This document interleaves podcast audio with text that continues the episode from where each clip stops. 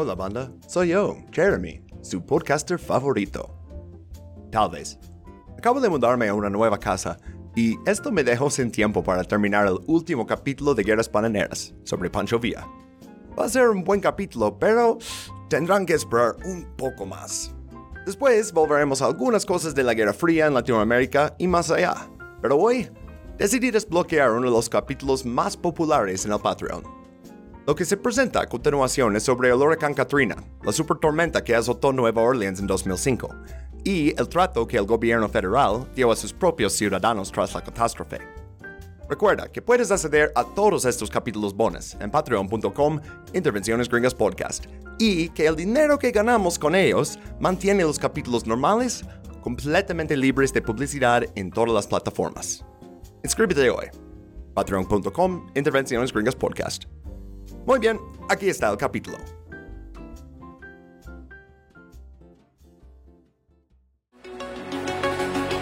There would be a direct threat to the United States and to our allies. Requiring a full retaliatory response, we must stop the terror. Senseless act of violence. Safeguard the lives of American citizens. The United States should take military action. Help plan coup d'etat, not here, but you know, other places. Bienvenidos a este capítulo bonus de Intervenciones Gringas. Es un podcast y tiene slides. Aquí exploramos todas las invasiones, bombardeos y golpes de Estado que hizo Estados Unidos para construir su imperio. Yo soy Jeremy, mis pronombres son AA, they, them y mi copresentador. Hola banda, ¿cómo están? Yo soy Bob y mis, mis pronombres son él y he, they. Los quiero mucho. Gracias, Bob. Ah, y como que es un capítulo bonus, hay dos posibilidades. Estás escuchando el capítulo completo en nuestro Patreon. Y en tal caso... Ok, ya dije suficiente sobre el Patreon. Vamos a hablar del tema de hoy, que es el huracán Katrina. Y quizá te estás preguntando, Jeremy, ¿cómo es que un huracán es una intervención gringa? Mm, Bueno, el huracán no lo es. Pero la respuesta del gobierno esto fue un claro ejemplo del boomerang de Foucault, que nos encanta hablar del boomerang de Foucault en esto, que las prácticas imperiales en el extranjero acaban volviendo al núcleo imperial. Yo creo que todos mis capítulos bonus son boomerangs de Foucault, ¿no? O sea, Attica, este, West Virginia, todo esto eran Oye, como... sí, no me había puesto a pensarlo, ¿eh? Sí.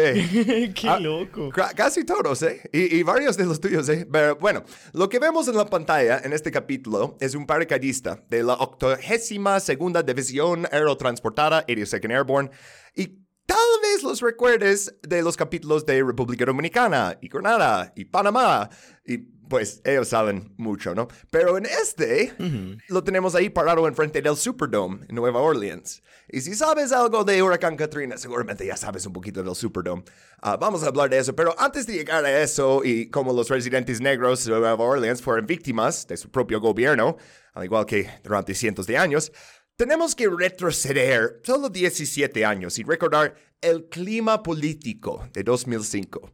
Esto fue durante la presidencia de Bush, justo después de su reelección por un segundo mandato, y durante las guerras de Afganistán e Irak.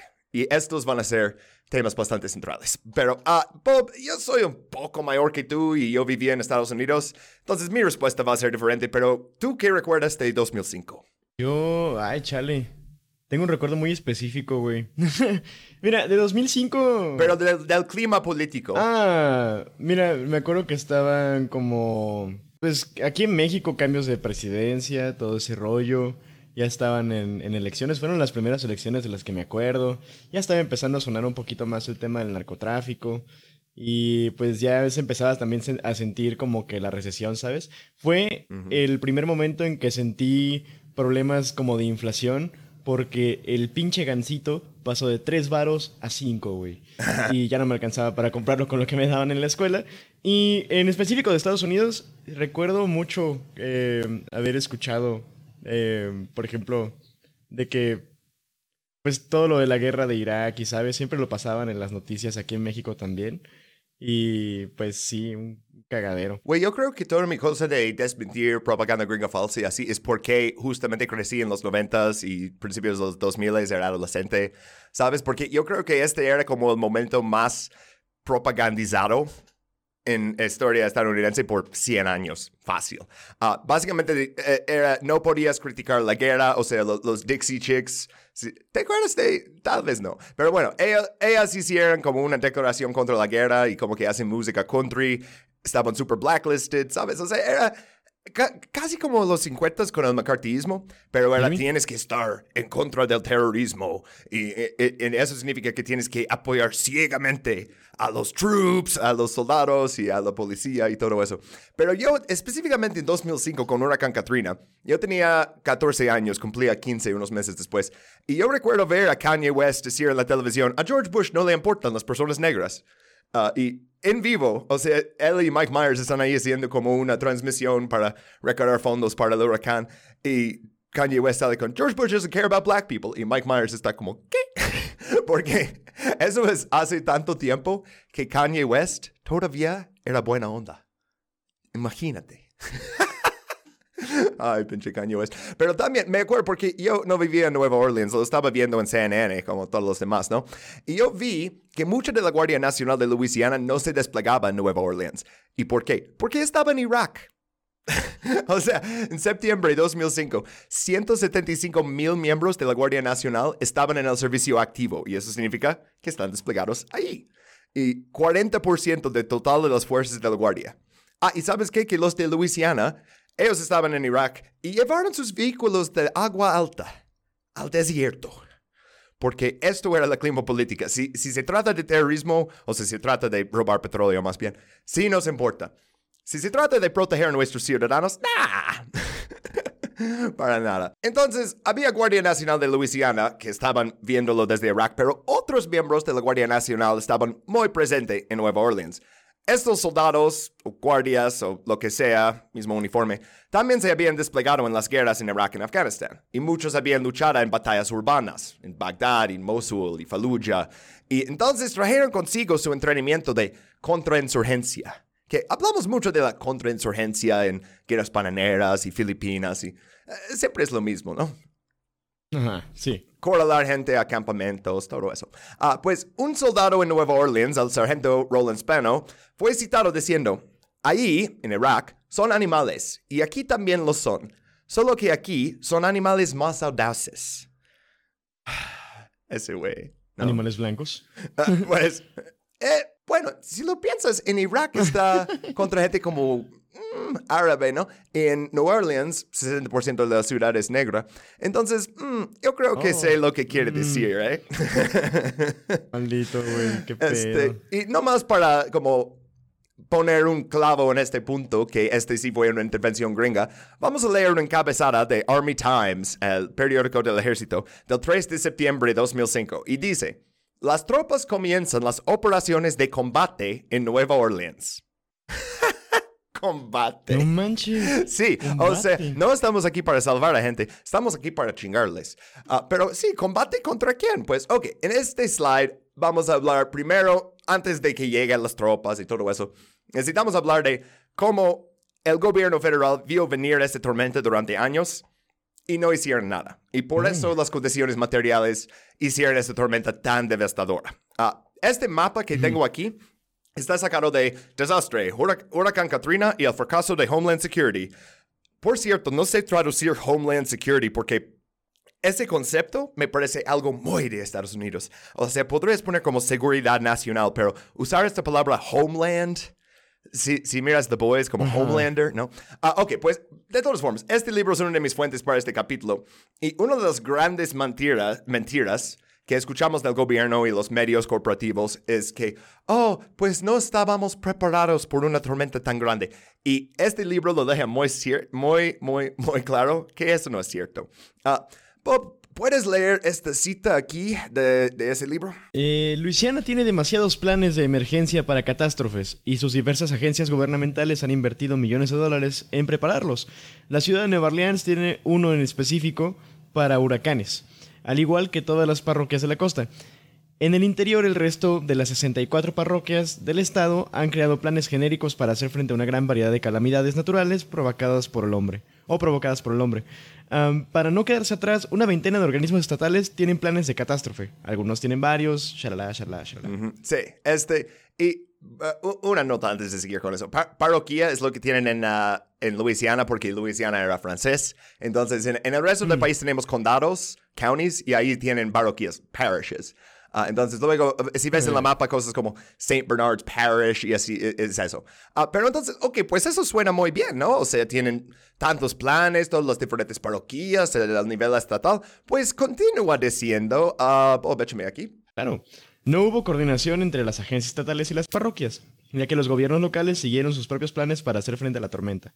Algunas parroquias y cada parroquia tenía una idea de cuándo era apropiado decir a los ciudadanos que evacuaran, que no se molestó en comunicar a ninguna otra parroquia.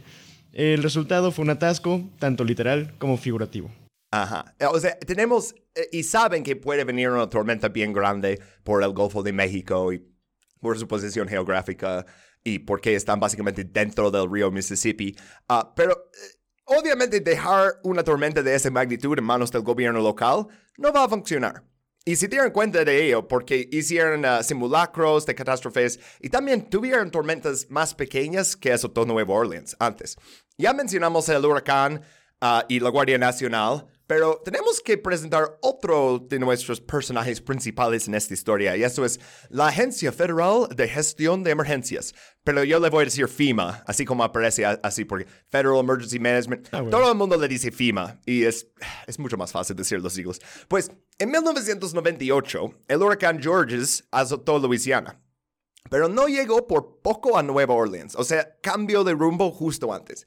Y la, la FEMA se dio cuenta que, ok, esta planificación que tienen las parroquias y todo eso es insuficiente.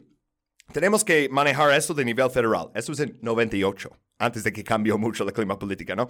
Ah, pero entonces empezaron a preparar por lo que le- ellos le dicen The Big One, el grande, ¿no? Una tormenta que dejaría decenas de miles de personas sin hogar, desesperadas. Y en Nueva Orleans, un huracán así no pasaría simplemente, destruiría la infraestructura que mantiene la ciudad fuera del Golfo de México. Y por eso puse aquí uno de los diques, ah, los dicen levees ahí. Te digo, hablan inglés en Luisiana, pero todo tiene otro nombre de lo que normalmente lo dirías. Yo diría es un canal, y sí, algunos le dicen canal, pero también le dicen levee, no sé. Bueno, en 2000, el coronel Michael L. Brown, el, el subdirector de protección de emergencias, escribió a sus jefes, ah, Bob, una cita más aquí. Sabemos que un huracán de categoría 3, 4 o 5 que golpeara la desembocadura del río Mississippi en Nueva Orleans sería un desastre de proporciones cataclísmicas. Tras, una catástrofe de este tipo habría una serie de situaciones que pondrán en peligro la vida de personas y que agotarán rápidamente nuestros recursos y absorberán el poco tiempo que podemos tener para rescatar a los que sobrevivan. El nivel de respuesta necesario para mantener, proteger y rescatar a los supervivientes durante esta devastación posterior al huracán va mucho más allá de lo que conce- conceptualizamos como el peor escenario posible. Ajá, básicamente sea, está... literalmente we're fucked if something happens. Exa- exacto. Está diciendo, mira, mira, mira, yo soy el encargado de todo eso, de emergencias, y si llega uno, necesitamos mucho más de lo que tenemos ahorita. Ah, el Colonel Brown redactó entonces un extenso plan de la FIMA, o sea, con, ok, ¿de dónde van, van a venir esos autobuses? ¿De dónde va a venir este? Todos los mínimos detalles y lo envió a sus jefes. Y les gustó, dicen, ah, qué buen plan, da, da, da, etcétera, etcétera. Y no hicieron absolutamente nada. Todos básicamente dan el thumbs up y dicen, ah, qué chido, y no hicieron nada. Y en septiembre de 2001 se estrenó la película de Mariah Carey, Glitter. Uf, ¿y cómo a- nos afectó esa película? Ningún otro evento ese mes, según yo. Ah, bueno, en 2002, tras esa película tan horrible, ah, se creó el Departamento de Seguridad Nacional, o como decimos, Homeland Security. Y Homeland Security absorbió a la FEMA junto con otros dos docenas de agencias federales. Ya todo está bajo el mandato de Homeland Security. Entonces, FEMA ya no tiene como su propio presupuesto, ya no tiene su propia dirección. No, la preparación para los huracanes dejó de ser una prioridad. Y por eso el plan de Colonel Brown nunca se adoptó. O sea, ¿por qué vamos a preocuparnos por los huracanes? Porque hay, hay terroristas que, que odian nuestra libertad. Entonces, el, de, el Homeland Security realizó simulacros de ataques terroristas, in- incluyendo bombas sucias y ataques biológicos que los terroristas de Al-Qaeda nunca tuvieron acceso a material nuclear ni a, a agentes biológicas. Pero eso no importa. Porque había mucho, mucho miedo en Estados Unidos en esa época. Pero no miedo a nada real como un huracán que saben que viene. No, miedo, miedo al director general del terrorismo, Bin Laden, y sus amigos de la CNN. O sea, no importa que, oh, Bin Laden ahora está en, Pakistán en un pinche cueva. Ah, no, no, no, no, no. Ah, necesitamos prepararnos por eso. Entonces, diciembre 2003, ya estamos en ambas guerras de esa época.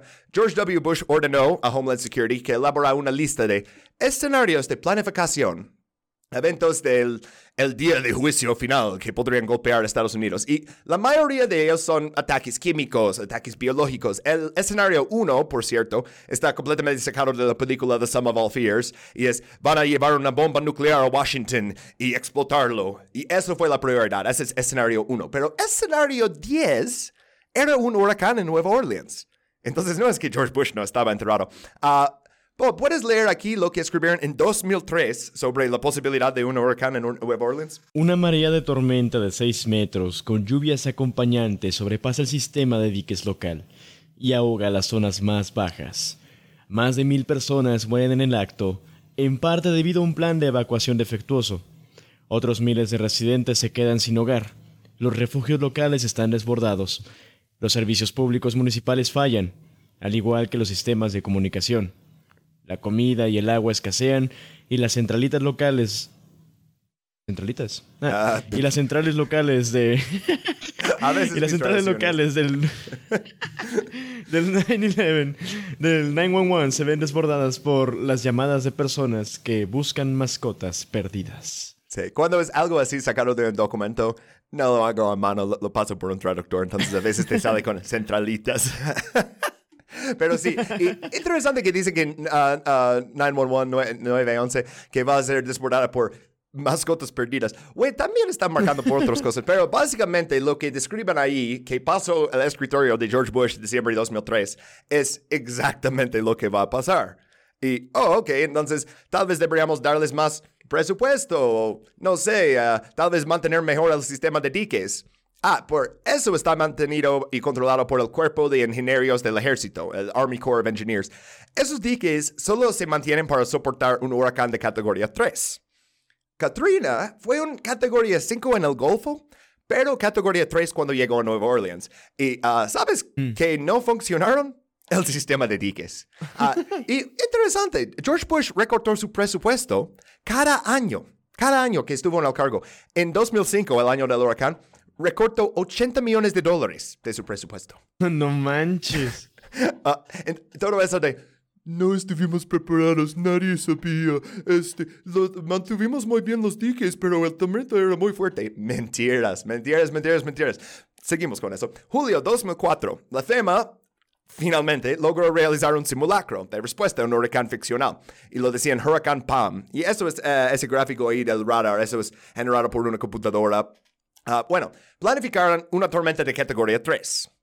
No vamos a planificar por el, el muy grande, pero categoría 3, ah. Y gran parte de su planificación implicaba que vehículos, helicópteros, otros equipos importantes aparecieran de la nada.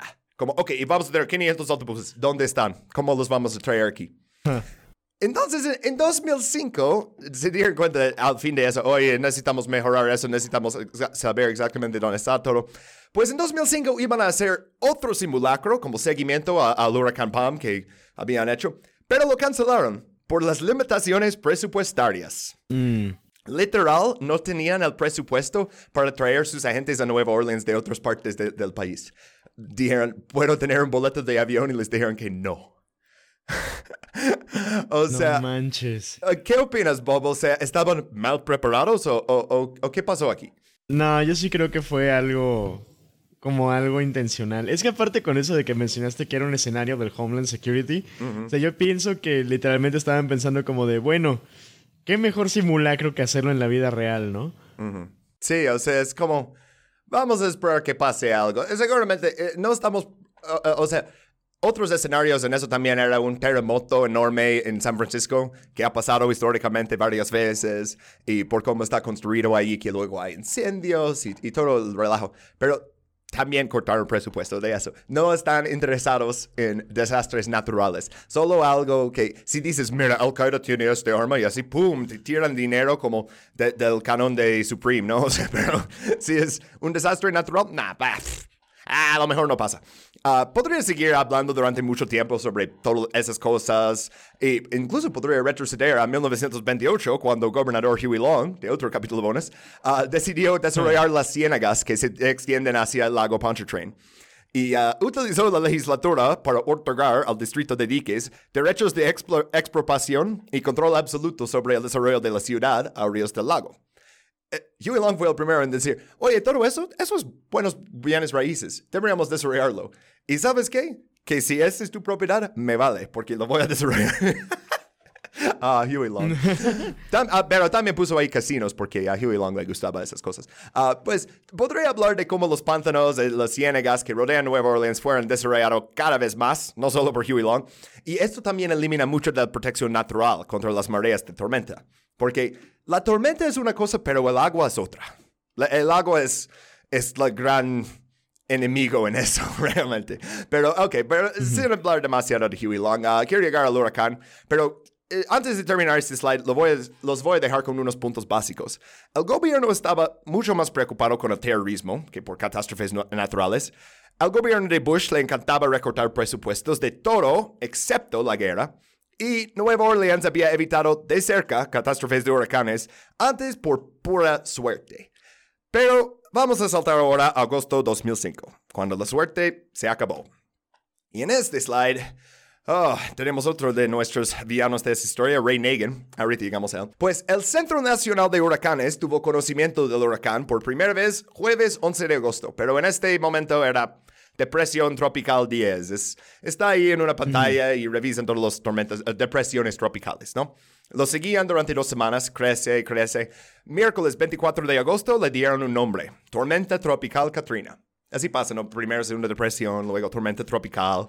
Pues mañana de jueves 25 de agosto paso por las Bahamas con vientos de 80 kilómetros por hora. Y entonces, ah, 14 horas más tarde, sus vientos alcanzaron 120 kilómetros por hora. Entonces ya no es una tormenta tropical, ya es un huracán de categoría 1. Y se derría hacia el sur de Florida.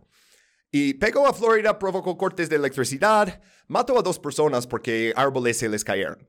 Ah, y es como huracán normal en el sur de Florida, ¿sabes? Categoría 1, esos pasan. Si vives en Florida, en, en agosto, septiembre, te van a pasar eso. Pero no terminó en Florida porque llegó a las cálidas aguas del Golfo de México. Y ahí es donde realmente crecen los huracanes. Entonces pasó de categoría 2, luego categoría 3. Y entonces ahora sí están preocupados por dónde va a pegar. Pero el seguimiento de un huracán ah, no es una ciencia muy exacta. O sea, mejoran cada año a medida que estudian más huracanes y construyen nuevos modelos informáticos avanzados, todo, todo eso, pero eh, incluso en 2022 o en 2005 no es muy perfecto. Entonces, hay varios centros en Estados Unidos que rastrean esas cosas. Y el Servicio Meteorológico Nacional predijo que el huracán iba a tocar en Apa- ¿Cómo se llama ese pueblo? Apalachicola. Apalachicola, Florida. Que, que iba a pegar a Florida sí. de nuevo. Ah, el modelo de previsión de la Marina dijo Nueva Orleans. Y el Centro Nacional de Huracanes dijo Gulfport, Mississippi. Entonces tienes, ok, podría pegar cualquier lado de unos 300, 500 kilómetros aquí. Ah, ok. Ah, pe- pero de hecho, los expertos uh, ah, seis semanas antes vieron el huracán Dennis. Y eso, todos estaban seguros, y eso era categoría 4, todos estaban seguros que eso iba a ir directamente al centro de Nueva Orleans. Y luego cambió de rumbo y chocó contra Florida. Entonces, la gente de Nueva Orleans ve, oh, eh, podría ser que nos pega, podría ser que no, da, da, da. Y se acuerdan de, ah, hace seis semanas nos dijeron que iba a llegar uno grande. Entonces, miran a sus líderes por ah, consejos. Oye, ¿qué crees? ¿Que esto realmente va a pasar? Pues, ahora sí llegamos a Ray porque el 27 de agosto, eh, el alcalde Ray Nagin dio una rueda de prensa y dijo, puede que pidamos una evacuación voluntaria esta misma tarde o mañana por la mañana. Para el siguiente día, 28 de agosto, ya era una super tormenta de categoría 5. Vientos de, eso significa vientos de hasta 265 kilómetros por hora. O sea, uf, ya no es... Estar ahí, qué bueno, ya no van a caer unos árboles, va a caer una ciudad. Y se dirige directamente a Nueva Orleans. O sea, ya ese momento de no sabemos, no sabemos, este ya está muy cerca. Ah, entonces, el rey Reagan, ah, perdón, digo rey Nagin, ah, pues se dirigió a la ciudad. ¿Sabes qué? Que eso no ni siquiera es mi broma. Eso le dijeron en el momento. Y él luego dio una rueda de prensa diciendo, algunos de ustedes piensan que es muy chistoso decirme rey Reagan. Pues, yo, pues yo sí. Pero entonces, este día, 28 de agosto, ya se dirigió a la ciudad. Y eso es lo que dice en la prensa.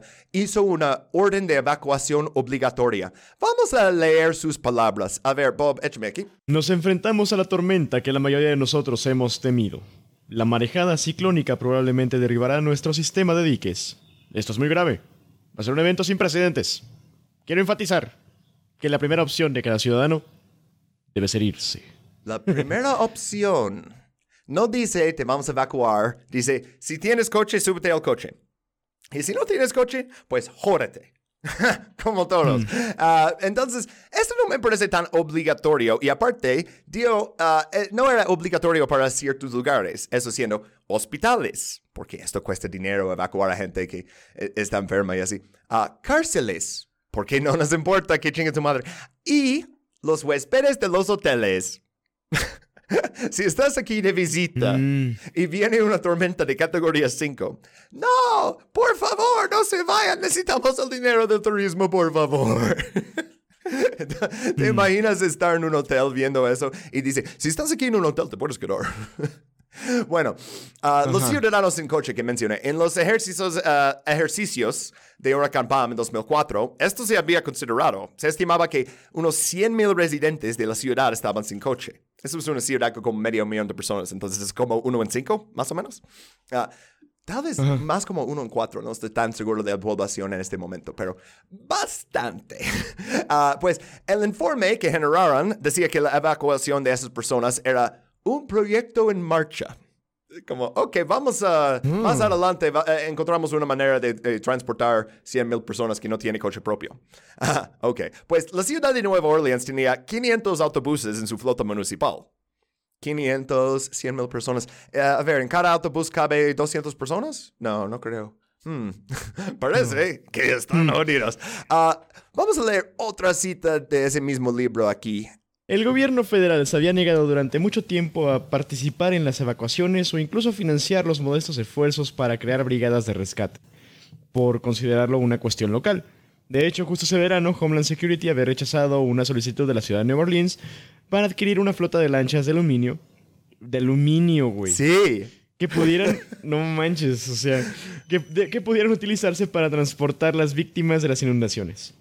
Ya que la propuesta no contribuía a preparar a Nueva Orleans como contra la amenaza de un ataque terrorista. Güey, de aluminio. Sí. Por cierto, cuando leí eso pensé, ok, número uno, tengo que incluirlo como una cita. Y, y después busqué en Google botes planos de aluminio. Y lo busqué en inglés y puse, sabes, como para que me salga cuánto cuesta en Estados Unidos. Y encontré los más bonitos, o sea, realmente algo que es como, uff, está súper. Estos cuestan como 4 mil dólares. Puede- obviamente puedes encontrar mucho más barato, pero yo, va- vamos a, por eh, los propósitos de este experimento de, de pensar, vamos a considerar que les compran los más bonitos. Pues un solo tanque M1 Abrams equivale a 1550 botes de esos, de los más bonitos. No manches. Ahora, ah, pregúntame cuántos tanques enviaron a Irak, ¿eh? O sea, es, es que realmente tenemos el dinero, pero no para ti. No solo tenemos el dinero para la guerra. Ok, pues la solución de Nagin fue, ok, a ciertas personas no tienen coche propio porque tenemos mucha pobreza aquí tras la desindustrialización y el racismo. Ok, pues él dice, si no puedes evacuar, puedes ir al Superdome, donde juegan los New Orleans Saints. Y aconsejó llevar mantas y una almohada y dice, oh, y trae cinco días de comida. Y luego dice, se van de camping. Ah, Esa es literal una cita de Ray Nagin. En, en inglés dijo, You're going on a camping trip. oh, sí, güey, Ray Reagan, ¿no? O sea, ¿sabes ah, cuál gobierno evacúa a sus ciudadanos frente a los huracanes, Cuba. O sea, traen Ajá. autobuses y les sacan todos de ahí. Dicen, aquí va a pegar el huracán, tiene que irse. Y les ponen en un transporte y les sacan. En Estados Unidos los enviamos de camping a un estadio con soldados y vallas de concertina y francotiradores. Ya, bueno, ya llegamos a eso. Ah, en el Superdome, la ciudad tenía la policía y 260 guardias nacionales en espera. Piensan, no tantos van a venir, ¿no? Pues ah, justo después de anochecer, el 28 de agosto, las primeras ráfagas del vi- el viento fuerte están pegando en Nueva Orleans y unos 9,000 personas ya estaban acampando, yendo de camping, en el Superdome. Y muy pocas de ellas llevaban provisiones o alimentos porque ves cómo está aumentando el viento y dices, a la chingada, vamos ya. Sí, me voy de aquí a la verga, sí. Ajá. Y aparte el y no te gobierno... quedas a buscar comida. No, el gobierno te dice, pueden ir ahí, entonces piensas, oh, pues es una emergencia, nos van a dar de comer algo, ¿no? O sea, sí, lleva tu botella de agua, lleva un snack, pero eh, lleva cinco días de comida. ¿Quién tiene eso listo? Y, y es algo que vemos todavía en, en Nueva York, lo vi mucho después del huracán Sandy, que después ponen tanto dinero en publicidad para decirte que deberías hacer tú individualmente. Tú necesitas un- una linterna, tú necesitas eso, eso, eso, compra, compra, compra. Y no de, ok, si pasa una tormenta, eso es lo que vamos a hacer todos. Es, ah, si no tienes esas profesiones, es tu culpa porque te decimos, gastamos todo ese dinero para decirte, en vez de darte cosas buenas. Bueno, ah, la Guardia Nacional entonces pidió a FEMA los suministros alimentarios de emergencia. ¿Y dónde estaban? Pues eh, FEMA había establecido un lugar para tener todos los suministros, toda la comida y así por si pega un huracán en Nueva Orleans. ¿Dónde estaban? En Camp Beauregard, que está en el centro de Luisiana a tres horas de distancia. Aquí está. Y No manches. La, la otra cosa es que no tenía ni cerca la cantidad necesaria de suministros, pero realmente no importa si tuviera todo porque está tres horas en carretera y viene una tormenta. ¿Ahora qué? o sea, entonces, ok, el siguiente slide. Ya llegamos a la tormenta. A las 3 de la madrugada, 29 de agosto, las olas del Golfo de México tenían 12 metros de altura. o sea, uff. No. Sí, güey, eso es una O sea, y fallaron, fallaron con las de 6, güey. Ujú. Sí, sí. Los Dykes habían fallado con las de 6, no inventes, güey. 12 O sea, está todavía peor. Fíjate, yo, yo tenía, güey, una, una como cierta semblanza de que había pasado cosas muy culeras en Nueva Orleans. No me imaginé nunca que fuera tan pesado, güey. Sí, O, sea, güey, te lo juro que eso es algo que viví y ni siquiera nunca tuve como que...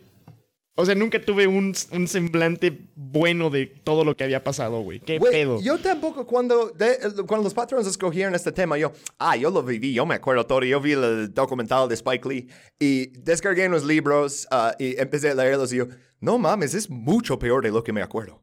Mucho peor. sí, güey. o sea, que pasan cosas y dices, ah, me acuerdo de eso, sí, era súper culero. Y luego te metes en los detalles y, uff.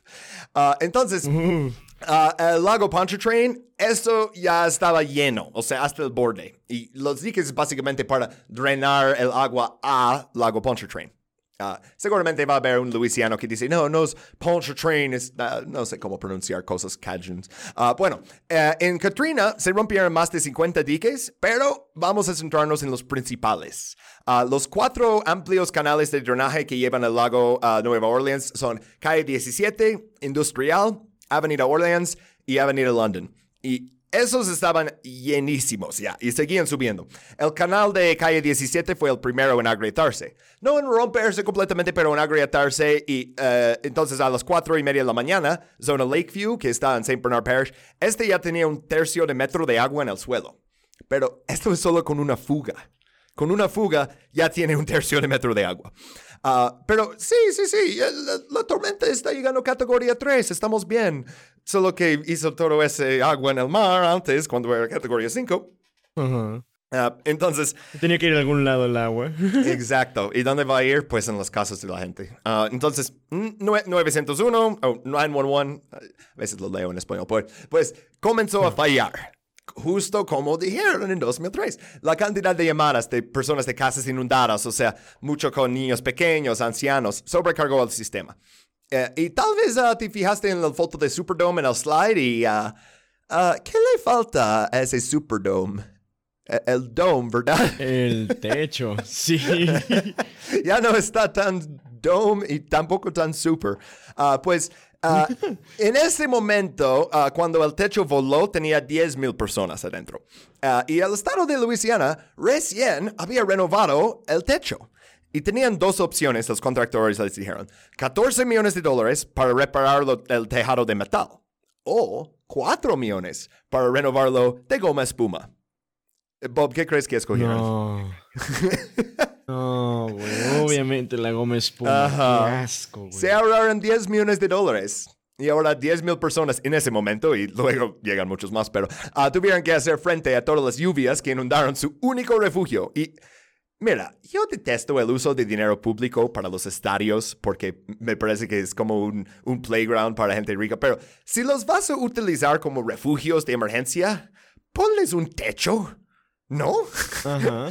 Este, ah, de una de mis otras fuentes es un libro que se llama The, The Great Deluge o La Gran Tormenta, el huracán Katrina, Nueva Orleans y la costa del Golfo de Mississippi.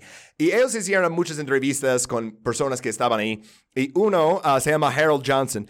Lo que él dijo me parecía increíble. Bob, ah, ¿puedes leer esta parte? Podría haberme quedado en casa y ver cómo se volaba mi techo. En cambio vine aquí y vi cómo se volaba el techo del Superdome. No es gran cosa. Mojarse no es como morir. Y él está ahí como, ya le están cayendo esas lluvias eh, increíbles y él, ah, estoy vivo. pero, pero es como, mira, haber sido peor. Arrancó el techo de mi casa y dice, ah, ven aquí, vas a estar seguro. Y arranca el techo de ahí. Ah, mira. Pues, ah, es- entonces, ya regresando a los diques, el siguiente dique en levantar fue el de Canal Industrial. Y eso fue a 7.45 de la mañana. Y ese es el dique que atravesó el noveno ward, Ninth Ward. Vamos a hablar de ellos más, más al rato. Y Ninth Ward, Lower Ninth Ward.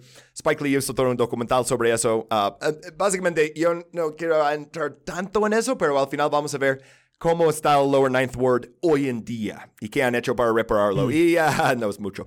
Pues es un vecindario may- de mayor parte negro.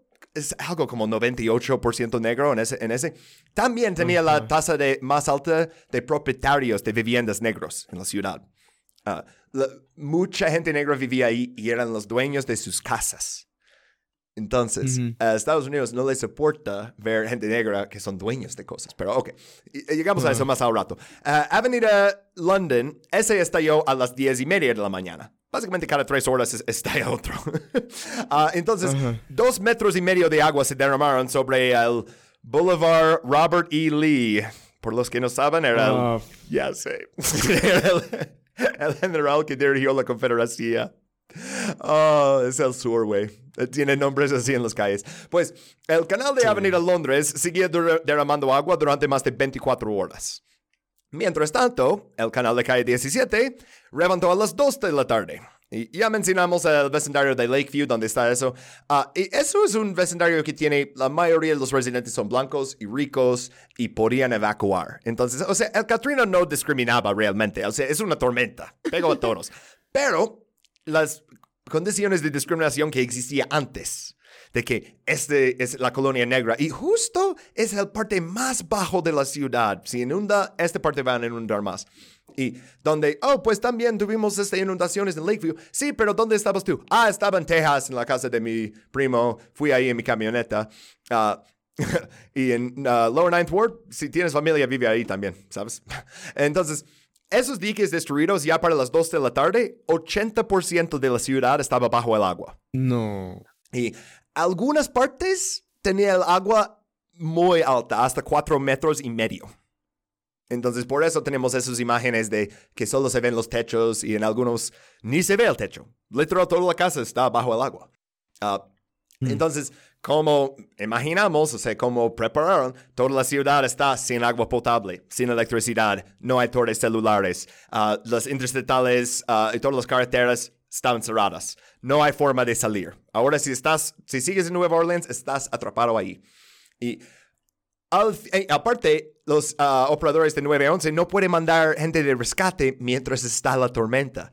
Básicamente, hay gente diciendo, el agua está subiendo, voy a ahogarme, y dicen, ok, pues es que sigue con vientos muy, muy, muy fuertes, no podemos mandar a nadie, espera la ayuda.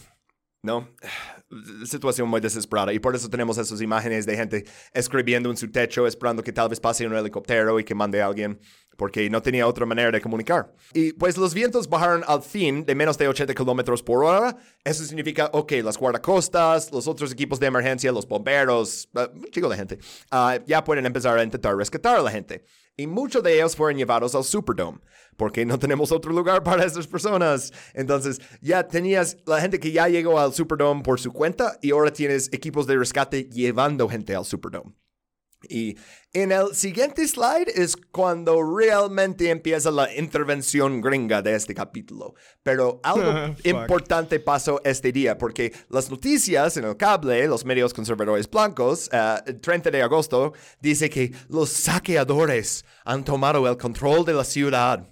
Y es principalmente gente, gente intentando agarrar comida y agua y suministros así, ¿no? Medicina. Saqueadores. Y entonces, un día, o sea, justo ha pasado el viento, ya es temprano, el 30 de agosto, y Ray Nagin ordenó a la policía que dejara de buscar y rescatar y volviera a controlar las calles. Y declaró la ley marcial. O sea, hay gente escribiendo en sus techos que necesitamos agua, que ya tengo un bebé aquí, que mi esposa está embarazada. Y dice, ok, necesitamos tomar el control de la ciudad. Ya no busques, ya no rescates. Vamos a intentar eh, encontrar ah, amigos, encontrar criminales que castigar. Pero sí, en las noticias no hablaban de gente recogiendo comida y agua. No, no, dicen que thugs uh, es, significa como matón en español, pero realmente usan esa palabra porque no pueden decir la otra palabra más fuerte que en vez con N, porque solo dicen thugs a las personas negras en Fox News y en CNN y así. Pues ellos dicen que, oh, pues estos thugs están robando artículos de gran valor como televisores y, tenis y Jordans y todo eso. Ah, mm, me pregunto qué punto es cierto, porque en el siguiente slide, ah, Bob, ¿quieres leer el encabezado aquí? Claro. Los policías de Nueva Orleans se llevaron relojes Rolex y joyas. Cuatro policías de Nueva Orleans han sido suspendidos y uno ha sido reasignado por cuestiones de saqueo en el caos posterior al huracán Katrina, dijo el superintendente de la policía en funciones, Warren Riley. Entonces, bastardos. Sí hubo saqueadores, güey. Uh, traen uniformes de Así es, güey. Este, pero sí, los policías ya eh, están ahí para restaurar el orden. No tienen órdenes de eh, buscar y rescatar. No, tienen que rescatar el orden y parar el saqueo. Y, ah, y tal vez llevan unos Rolex y este, unas joyas, unos diamantes. Ah, debería decir aquí que, ok, no es de todo cierto que, oh, solo estaban llevando comida y agua, porque sí, hay residentes que entraron al Walmart y robaron cosas más caras, como decía Fox News. Y honestamente no los culpo. La familia Walton, los dueños de Walmart, ellos tienen muchas cosas y esta gente acaba de perder todo. Entonces, ok, ahora voy a ser un indigente, voy a ser homeless, no tengo literal nada, no tengo ni mi identificación ni nada. Ok, pues voy a intentar salir de Nueva Orleans, pero voy a robar algo que pueda vender, ¿sabes? Como no tengo literal ni un dólar, ¿cómo lo voy a hacer? Ok, pues voy a robar un celular. Que además, oye, uno esperaría completamente que estás en un pinche huracán, güey. Literalmente, de todas maneras, todo lo que estaba en esas tiendas va a ser pagado por un puto seguro, güey. Exacto. No es como que literalmente. Ajá, güey. O sea, literalmente, la gente se está muriendo. La gente. Kim, people are dying. es como, ah, güey, ¿qué le importa si alguien se lleva una tele, güey? La propiedad. madre, qué pinches prioridades. Güey, tiene más derechos la propiedad en Estados Unidos que las personas. Es así.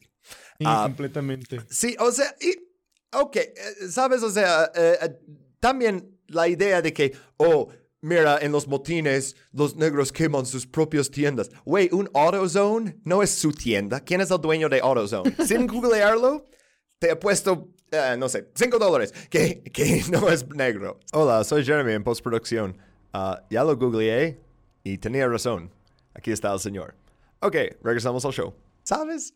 O sea, eh, son tiendas que están en su zona, sí, pero, eh, güey, si quieres robar algo tras un huracán porque necesitas venderlo, porque pediste tu casa, tengo simpatía. Si eres una policía de Nueva Orleans y entras a mantener el orden y robas Rolexes, que chingue su madre. O sea, Pero bueno, Severo. seguramente hay gente que no va a estar de acuerdo conmigo y dice, saquear siempre es malo. Ok, dejamos una cosa clara. Los residentes de Nueva Orleans no fueron los únicos que robaron cosas, también fueron los policías. Es importante destacar eso. Y las afirmaciones que hicieron de bandas asesinas, esto también era cierto, pero no eran inner city thugs, no, eran policías y supremacistas blancos. Eh, pensé poner aquí un, ah, cosas de un artículo de ProPublica sobre una colonia, ah, Algiers Point, que es básicamente una colonia blanca ah, en- rodeada por colonias negras. Y decidí no incluirlo porque eran las acciones de individuales y no tanto del sistema. Solo lo quiero mencionar ahorita, solo porque es como que lo hicieron sabiendo que la policía y los soldados no les iban a hacer nada, que podían disparar a, a personas negras completamente con el permiso del Estado. Ah, ok, vamos a regresar al Superdome, pero primero, Bob, ¿algo que quieres decir de ese saqueo? Ah, fuck, güey. Pues es que, de verdad, eh, no, no entiendo cómo, bueno, sí entiendo cómo funciona y por qué funciona todo eso del derecho de propiedad en Estados Unidos. Se me hace la cosa más estúpida del mundo, güey. Incluso, fíjate, ahorita que estoy en el jale, güey, y todo ese rollo, yo pues traqueo cargas, ¿no? Hago literalmente como truckloads y voy checando su, su pinche posición en, en- en Estados Unidos, ¿no? Y voy haciendo updates, güey. Literalmente esa madre, güey. La otra vez me tocó que un pinche camionero, los, los culeros por ahorrarse una feria, güey, le metieron al camionero un truckload de maíz, güey, a granel. Entonces, a mitad de la carretera se le abrió la pinche puerta y se le, se le cayó la mitad del maíz, güey. Cuando llegó al lugar, güey, le dijeron, no hay pedo, está asegurado. Bro, what the fuck, güey. Literalmente toda esa comida, o sea, el dinero con el, que- el dinero del seguro, te lo vas a gastar en comida que ahora está en la pinche carretera echándose a perder, güey. ¿Cómo es posible que ya ni siquiera importa la comida que llegue, sino el seguro? O sea, todo es pinche dinero, güey. Y aquí, güey, estás viendo que hay gente que se está muriendo, que hay gente que no puede salir de sus casas, que se están ahogando literalmente en sus casas, o que están sufriendo en el pinche Superdome porque no quisieron ponerle, ponerle el techo que debían, güey. Y luego Olvida todavía el de que, techo, ah, güey. les hubieran evacuado. O sea, e- ese del techo es como que incluso con su plan super culero de metemos todos al estadio, ni tiene un buen estadio. Imagínate, güey. Estás, están, están la gente muriendo, no tienes manera de evacuarlas y la chingada. Y vas literalmente a diferir recursos de salvar a la gente porque alguien se robó unos Jordans, güey. Ajá. Y todos los Bro, recursos que pusieron priorities para straight, esa güey. gente están en Camp Beauregard. Entonces no tienen nada, güey. No les diste nada. Ah, O sea, lo dejaste en el centro de Luisiana. qué maldito asco, güey. Ok, entonces, ahora vamos a regresar a los soldados y al Superdome y luego a Camp Greyhound. Entonces, ah, si tienes un vaso de whisky a mano, te sugiero que tomes un gran sorbo justo ahora. Para nosotros es muy temprano, son las 11 de la mañana. Pero bueno, ah, en este slide puse- Nunca es demasiado temprano. y para mí sí. Yo, tengo más de 30 años, entonces me- no quiero que me dé crudo a las 6 de la tarde. Ah, pues puse un soldado de los paracaidistas aquí, pero eh, ellos fueron desplegados hasta el 3 de septiembre. Entonces no vamos a empezar con ellos. Vamos a empezar con los tipos de naranja al lado de ellos, que están en la carretera. Y, mm, ¿por qué todos traen uniformes de naranja, Bob? ¿Quiénes son ellos? Um, eh, diría Guardia Nacional. Eh, eh, sí, pero las personas en la carretera de naranja. Ah, no las veo. ¿Quién? Ah, es, es, una foto chiquitita. Es el que está al lado de los paracaidistas. No sé, güey. No me imagino quiénes podrían ser. Son prisioneros. ¿Te acuerdas que no hubo evacuación de los prisioneros? Ah, pues... ah, Dejaron al... No. Y de hecho es más culero que nomás les llevaron a la carretera. No, no, no, no. Ah, esto es la, prisión de Orleans Parish, o parroquia Orleans, o no sé. Bueno, ah, ellos fueron súper abandonados. Ah, había tres edificios dentro de la prisión. Y según los funcionarios que trabajaban en dos de los edificios, se llama Templeman 1, Templeman 2, ellos empezaron a evacuar a los prisioneros el 30 de agosto, justo cuando pasó el viento. No manches. Y las aguas de una inundación ya llegaron al nivel del pecho en el interior. Ah, entonces había gente en celdas con agua hasta ahí.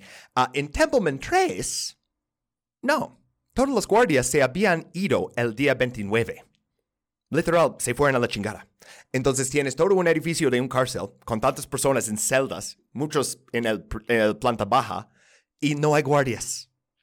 No, uh, ni habían comido, o sea, les dieron de comer el fin de semana y ahora están en celdas oscuras porque no hay luz y están llenando de agua. Los generadores prendieron y luego se apagaron. Uh, los baños se atascaron. Entonces, no solo están en agua, están en agua, en oscuridad, en celdas, con aguas turbias, ¿sabes? O sea, huele horrible, ¿no? Uh, uno de los uh, prisioneros, Dan Bright, dijo, nos dejaron para morir ahí. Y sí, estoy de acuerdo. Entonces, los de Templeman 3 empezaron a romper ventanas.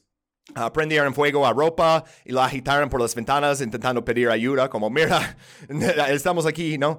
Uh, algunos empezaron a saltar la muerte antes de ahogarse. No. Y finalmente fueron evacuados el primero de septiembre y ya había docenas de cuerpos flotando en el agua.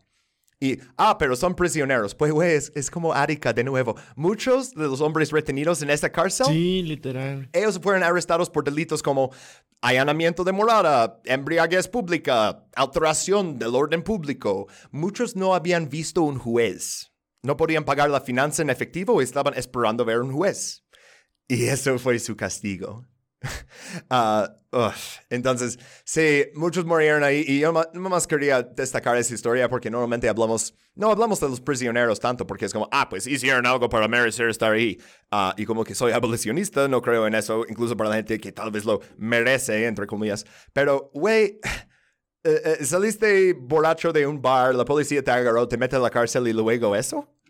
Eh, ¿En qué mundo es, justicia? Pero ni llegamos a la prisión que hicieron después. Pero uh, vamos a, a, pasar entonces al despliegue de tropas, porque primero de septiembre llegaron 6.500 soldados de Guardia Nacional y luego 3.600 paracaidistas y luego 3.400 soldados de la primera división Calvario. Uh, tal vez les, les, recuerdas de la guerra en Vietnam y así. Uh, y esto también es cuando comenzaron las misiones de combate, eso. Uh, pues algunos de ellos fueron enviados a patrullar y detener a saqueadores completamente sin pruebas, porque muchos de esos saqueadores estaban saqueando sus propias casas, según los paracaidistas. Entran a tu casa y dicen, ¿qué haces aquí? Estás saqueando. Y dices, esa es mi casa. ¿Quieres ver el título con mi nombre? No. Y te detienen. ¡Pum! Y otros fueron enviados a colocar vallas de concertina alrededor del Superdome y mantener el orden en su interior. Uh, dentro del Superdome, las cosas estaban casi tan mal como en esta prisión. Uh, advertencia de contenido aquí. La sangre y las heces manchaban las paredes. Los bebés no tenían fórmula ni pañales. Tres personas murieron, entre ellas un hombre que saltó a la muerte desde los asientos superiores frente a miles de otras personas. Uh, en el exterior había los soldados y tenían ametralladoras uh, apuntado hacia las puertas y impidieron que nadie escape. Y también las, las temperaturas. Sí, güey. Sí. O sea, les hicieron una pinche prisión.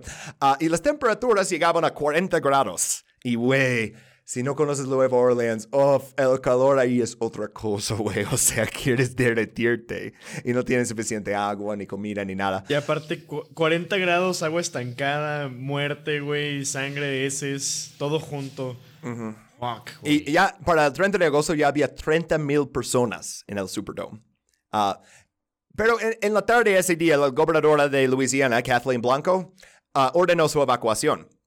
Pero ese mismo día, otros funcionarios, incluido Ray Nagin, el alcalde, y el jefe de policía, Eddie Compass, uh, alerta de nombre, hicieron declaraciones completamente falsas sobre violaciones de bandas que estaban produciendo en el interior del Superdome, porque querían convertir a esas personas desesperadas en los agresores y no en las víctimas. Y dicen, necesitamos todos esos soldados porque son salvajes ahí, están asesinando y violando y da. Pues la evacuación del Superdome comenzó el 31 de agosto y muchas de esas personas fueron transportadas a otro estadio. Estados Unidos no tiene refugios ni albergues, tiene estadios de fútbol. Les llevaron al Astrodome de Houston, Texas. Uh, bueno, muchos de ellos, también otros estadios en Houston, en San Antonio, en Dallas.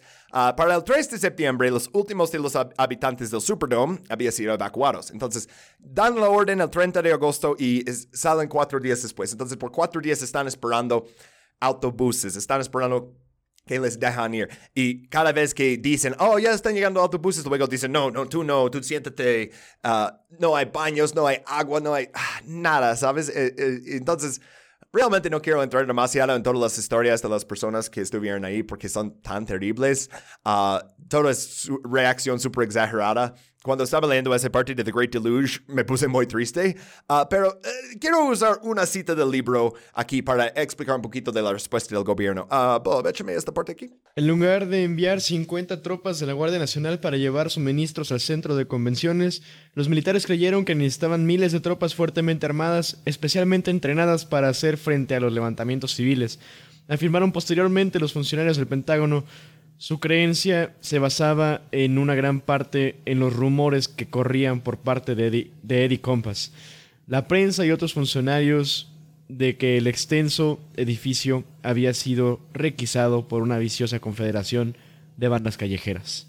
O sea, eh, y por eso ni les culpo tanto a los soldados por primera vez en la historia de este podcast, culpo más a los funcionarios locales, o sea, al, jefe de policía, al alcalde que dice, oh, ahí adentro están, hay bandas callejeras que están matando y asesinando, y es como, si el alcalde de la misma ciudad te dice eso, lo crees, ¿no? Pero obviamente no encontraron eso. Uh, Bob, ¿puedes leer esta parte? Cualquiera que buscara acción se sentiría decepcionado. En lugar de matones armados, los soldados encontraron una multitud desanimada, hambrienta, sedienta y totalmente cooperativa.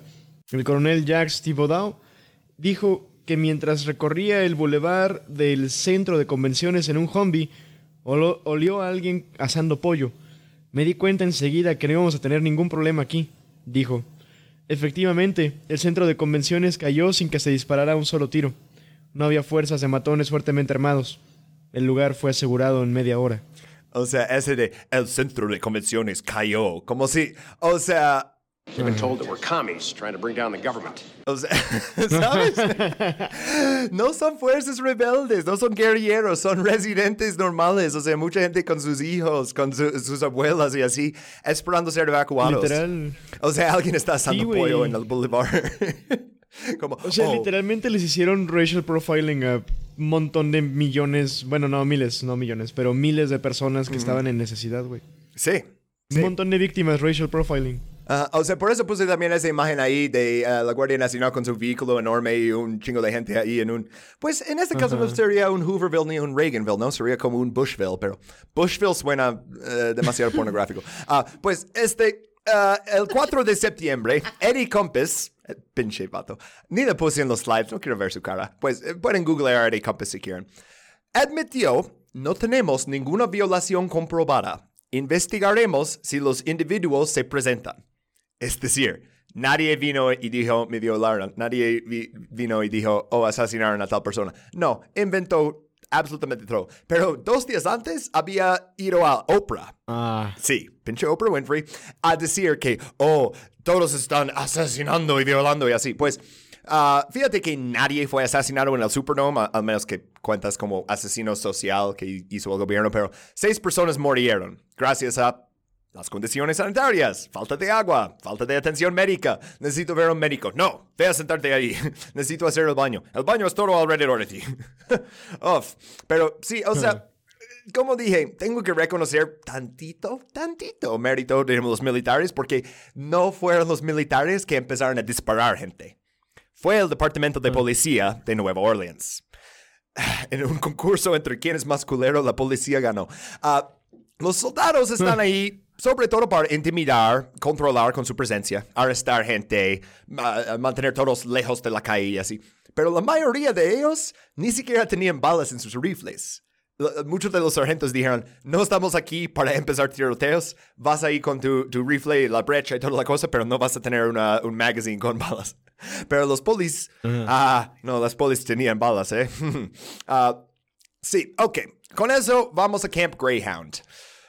Échate otro sorbo de whisky si lo tienes. entonces, en este punto de la historia, Superdome ya ha sido evacuado y uh, la ley y orden ha sido restaurado si te gusta eso. Nadie tiene donde vivir, mucha gente no tiene comida ni agua, mucha gente necesita ver un médico, pero el orden ha sido restaurado.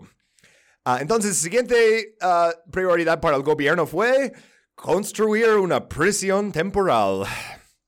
Este slide, uh, las imágenes, le dicen Camp Greyhound, eso es porque hay una empresa de autobuses que se llama Greyhound en Estados Unidos y entonces ese centro, como el, el terminal de autobuses, uh, le convirtieron en una prisión al aire libre y le pusieron Camp Greyhound. Uh, este Bert Kane, el, el alcalde de la... oh, ¿Cómo es? En una prisión es algo así, el alcalde, the warden. Pues ese Ah, vato, como el- alcaide. Alcaide, ah, ok. Pues eh, Burl Kane, se llama. ¿Qué, qué nombre? Burl Kane. Pues ah, él era el alcaide de la prisión estatal de Angola. Y él habló con Fox News sobre la nueva prisión en Camp Greyhound. Y tomé algunas secciones de esta entrevista y las traduje a español, porque nos encanta hacer eso con Rockefeller y Kissinger y así. Entonces, Bob, dos opciones. Puede ser Greta Van Susteren, la presentadora de Fox News, o Burl Kane, el alcaide de la prisión estatal. Escoge tu Fuck, veneno. no sé qué es peor, güey. A ver, déjame, me aviento un voladito, güey. Va, yo, yo soy la de Fox News, güey. Ok, ok, entonces tú empiezas. ¿Por qué la estación de autobuses de Greyhound? Bueno, estábamos buscando un buen sitio y encontramos esa larga fila donde aparcan los autobuses. Podríamos poner una valla de alambre a lo largo de ella y hacer nuestras jaulas y entonces tendríamos una buena prisión. Podemos poner 700 reclusos ahí. ¿Tienen alguna sala de justicia improvisada? Quiero decir, ¿cómo hacen las audiencias de fianza? Eh, bueno, lo que hacemos es que los arrestan y los traen. Los atrapan sobre todo por la noche. Mañana, en la mañana, nos llenamos. Luego los llevamos en autobús a una prisión, el Centro Correccional Hunt, y van ahí a San Gabriel y luego tienen un tribunal de video. Y luego los, jue- los jueces hacen lo que sea y luego seguimos adelante. ¿Y qué pasa con el servicio de comidas, cosas así? Es decir, la estación de autobuses Greyhound supongo no estaba equipada para hacer comidas. Tenemos MREs, uh, Meals Ready to Eat, son como la, la comida del ejército que viene en un paquete. Así que todos los reclusos reciben MREs y luego les damos agua y los cuidamos muy bien y somos tan buenos como nos permiten y tan malos como nos obligan. ¿Y qué dicen los que están detenidos allí? Bueno, tenemos un montón de saqueadores y demás y no les gusta demasiado estar ahí, pero en fin, ya sabes, eso es todo.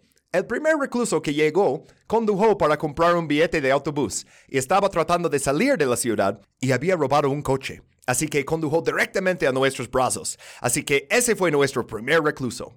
Entonces, ¿la cárcel se inundó aquí en Nueva Orleans? Sí, toda la cárcel se inundó. Soy director del Departamento de Correcciones de Angola y todas las prisiones se reunieron para construir esta cárcel. Esta es nuestra contribución a la ley y el orden aquí en la ciudad. Debo añadir que si los espectadores oyeron ese ruido detrás de nosotros, era otro vehículo de las autoridades. Están subiendo y bajando por la calle esta noche. Bueno, quizás encuentren a alguien y nos lo traigan. Traerle más negocio, justo lo que necesita. Así es. Oh, güey. Fuck.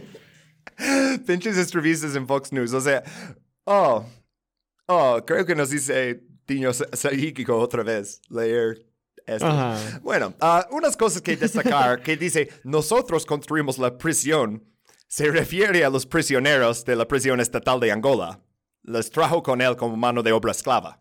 Entonces estás en una prisión que no se inundó, que de hecho están como otra parte que no le pegó tan fuerte, y te llevan a construir pinches vallas por el- la estación de autobuses Greyhound, y luego alguien llega en un coche robado intentando salir de la ciudad, y neta, ese señor si quería robar el coche hubiera salido directamente en el coche. No, lo usa nomás para llegar ahí y dicen, ah, perfecto, eres nuestro primer recluso. Justo pusimos este vallas y jaulas, y, y- y jaulas, métete. Ah, y luego, cuando le pregunta, oye, ¿y este, el sistema de finanzas y cuándo van a ver un juez? Ok, pues había un defensor público ahí y no les podía ofrecer asesoramiento individual. La única opción que tenían era declararse culpable y aceptar servicios a la comunidad, o ser enviado a un centro permanente y esperar un mínimo de 21 días para su tramitación. Y durante eso, no se permitía a nadie hacer llamadas telefónicas ni ponerse en contacto de ninguna manera con sus familias. Entonces, literal, estaban desapareciendo a la gente. Así de sencillo. O sea, te agarran, te llevan ahí, no te da un, un juicio, no te deja marcar a tu familia, te da puros MREs de comer. Y, bueno, es detrás de una tormenta. ¿Cuánto tiempo van a estar ahí? Ah, pues James Terry fue detenido por saquear su propio departamento. Pasó siete meses bajo custodia. Nunca se le acusó de ningún delito. Entraron a su departamento, le dijeron saqueador y le metieron a cárceles así siete meses. Te- o sea, ¿qué imaginas? O sea, ya eh, seguramente ya no tiene trabajo cuando sale. O sea, piensan, este güey, ¿qué? Desapareció. Sí, eh, de hecho, no vi si él tenía hijos, pero, güey, yo tengo bebés y siete meses es mucho tiempo de no verlos, ¿sabes? O sea, ah, otros pasaron hasta 13 meses bajo custodia, o sea, más de un año, sin ver a un juez, sin estar acusados. O sea, tenemos habeas corpus, ¿no? Pero supongo que no. Ah, pero posiblemente el, el recluso más famoso de Camp Greyhound fue Abdulrahman Zaytun y ah, por eso puse ese libro ahí en el slide, ah, porque eh, convirtieron su historia en un libro. Lo súper recomiendo, así me enteré de Camp Greyhound hace años. Mi mamá me dio el libro cuando ella terminó de leerlo. Ah, y vamos a, eh, sin divagar demasiado en el libro, vamos a leer nomás este, el resumen del libro en Wikipedia. Bob, échamelo. Después del huracán recorrió la ciudad inundada en una canoa de segunda mano, rescatando a los vecinos, cuidando de las mascotas abandonadas y distribuyendo agua fresca. Pero fue detenido sin motivo ni explicación en una de sus casas junto con otras tres personas por un grupo mixto de soldados de la Guardia Nacional del Ejército de Estados Unidos y agentes de la policía local. Zeytun y los demás fueron acusados de actividades terroristas, presumiblemente por la gran cantidad de dinero que se encontró en su poder, así como mapas de la ciudad y un disco de almacenamiento, y fueron deteni- detenidos durante 23 días. A Zeytun se le negó la atención médica y el uso de un teléfono para alertar a su familia. Su esposa e hijas, que se encontraban en casa de unos amigos lejos de la ciudad, solo se enteraron de que había desaparecido. Entonces, este güey, ni es, es que, oh, le arrestaron en su propio departamento. Iba en una lancha dando comida y agua a las personas en su colonia. Y a esta persona deciden arrestarlo, acusarlo de terrorismo y desaparecerlo. Ah, y, y yo creo que ese resumen de Wikipedia es, eh, tiene que ser Wikipedia, ¿no? O sea, que, y dice, "Ah, tal vez fue por la gran cantidad de dinero que tenía. Ah, pues yo digo que tal vez es porque se llama Abdulrahman Zaytun, ¿no? Ah, porque ser de Medio Oriente, o sea, es, es muy difícil ser negro en Estados Unidos, pero ser musulmán después del 11 de septiembre se acerca. Se acerca bastante. o sea, en El ground- peor pecado que puedes cometer. Ajá, en Ground Zero, Nueva York, o sea, tras la caída de los Torres Gemelos, eh, el FBI también estaba desapareciendo gente que parecía musulmán para incluir latinos. Agarraban gente que se apellida Ramírez y dice, ah, pero eres color café, entonces seguramente eres uno de esos Al-Qaedas, ¿no? o sea, así de fucking jodido. Pues entonces, tenemos ya en esta parte de la historia el complejo industrial carcelario haciendo lo suyo. Y los soldados están decepcionados por la falta de acción, pero van a marchar por ahí pareciendo duros y hacer cumplir el toque de queda y detener a gente. Pero la violencia gratuita, esto fue la policía. Ah, y en este momento te aviso que deberías terminar tu whisky y servirte otro, porque ya vamos a hablar de los asesinatos del puente Danziger. Oh, este slide. Ok, pues antes de hablar de personas asesinadas por el Estado, quiero decir sus nombres, por eso los puse en el slide. James Brissett, 17 años. Ronald Madison, 40 años. Henry Glover, 39 años. Eh, Los primeros dos fueron ah, asesinados en el puente Danziger. Esto fue el 4 de septiembre de 2005. Henry Glover fue el 2 de septiembre. Y el huracán ya había pasado. Las tropas habían llegado, el Superdome había sido evacuado, pero el Departamento de Policía de Nueva Orleans estaba apenas empezando con su misión. Ah, si te fijas en la mapa que puse, el tiroteo en Puente Danziger no fue el único caso, ah, eh, eh, fue el más descarado, por eso quiero hablar más de eso, pero quiero mencionar rápidamente los otros, ah, pero estos no eran tan claros como el de Puente Danziger. Por, ah, empezamos con Henry Glover. Él fue asesinado por un agente de policía. Y luego incendiaron su coche con su cuerpo adentro para encubrir las pruebas y lo empujaron en el río Mississippi. Eh, la policía que le disparó y otros cuatro policías. Pero eh, no fue una conspiración de todo el departamento, pero le absolvieron a la policía que hizo eso. Y básicamente no podemos comprobar que Henry Glover no hizo nada para provocar su muerte, porque según ellos, oh, tenía una arma, oh, intentó dispararme. Pero yo digo que la policía quemando su coche y empujándolo al río es, es una prueba, ¿no? Pero bueno, no soy abogado. Hab- había otro, Danny Brumfeld, que fue asesinado. Y él, el, el asesino, la policía, tampoco fue acusado porque dice, oh, intentó matarme, pero luego le acusaron de mentir en una declaración. Ah, y a él le dispararon frente del Superdome y dijeron, no, tenía un arma, da, da, da. Ah, no hay testigos que contradigan la información de la policía que Danny le hizo temer por su vida.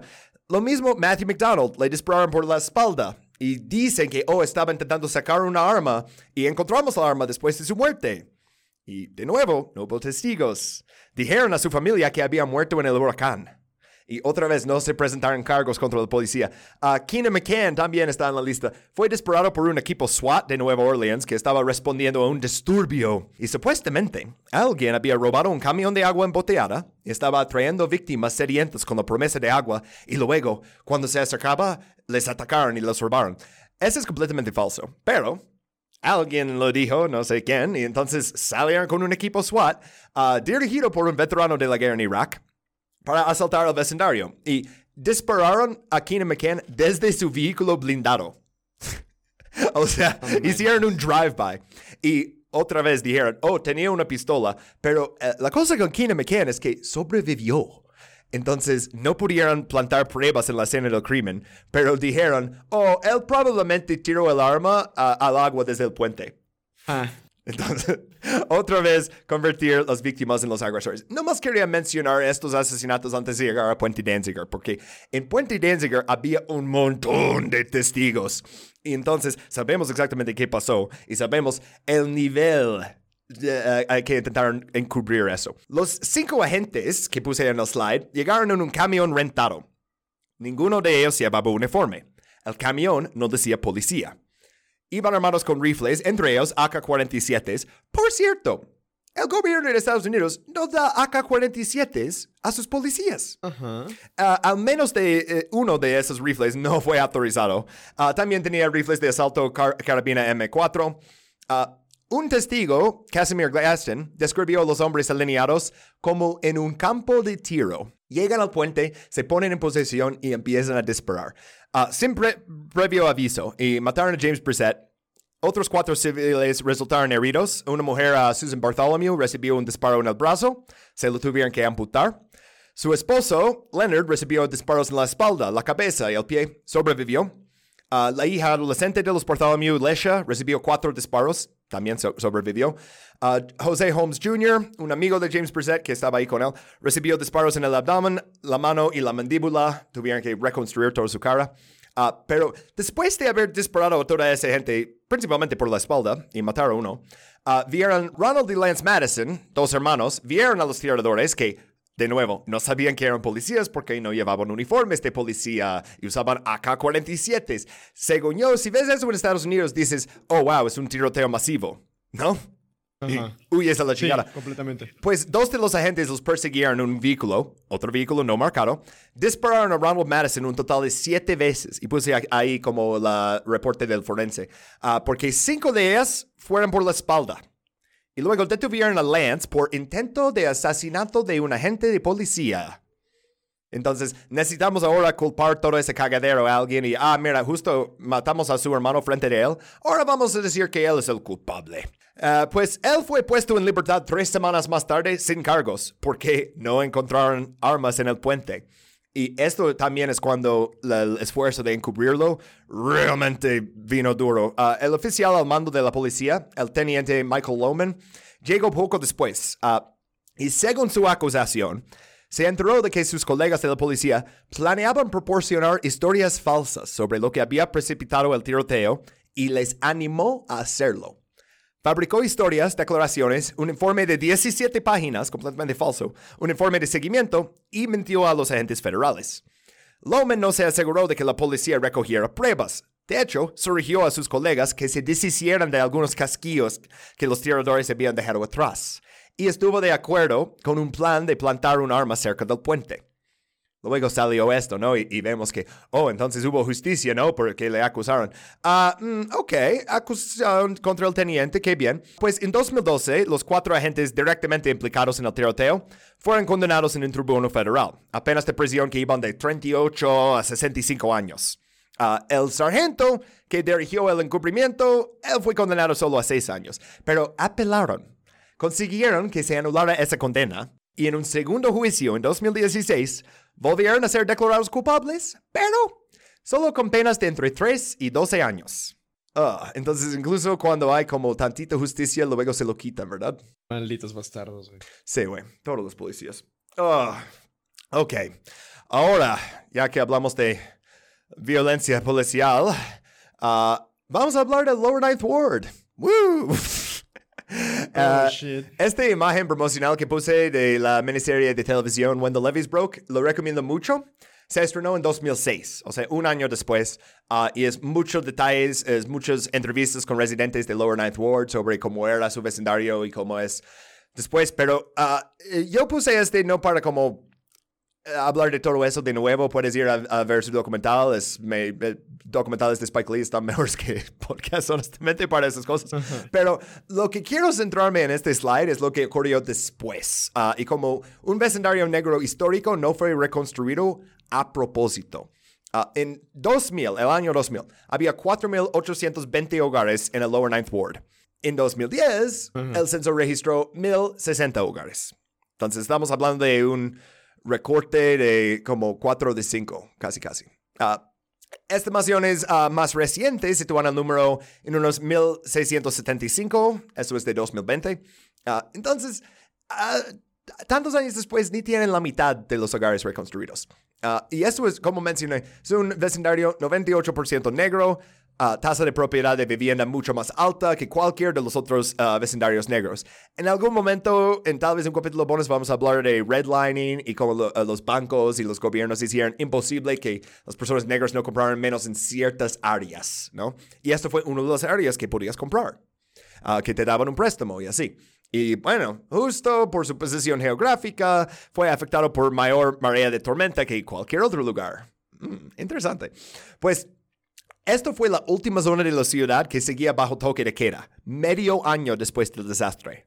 Ya habían ido los, guardias nacionales, ya habían ido los paracaidistas. Lo demás de la ciudad puedes salir cuando quieras. En el Lower Ninth Ward, si sales después de cierta hora, creo que lo cambiaron de 10 a 11, pero si sales después, te arrestamos.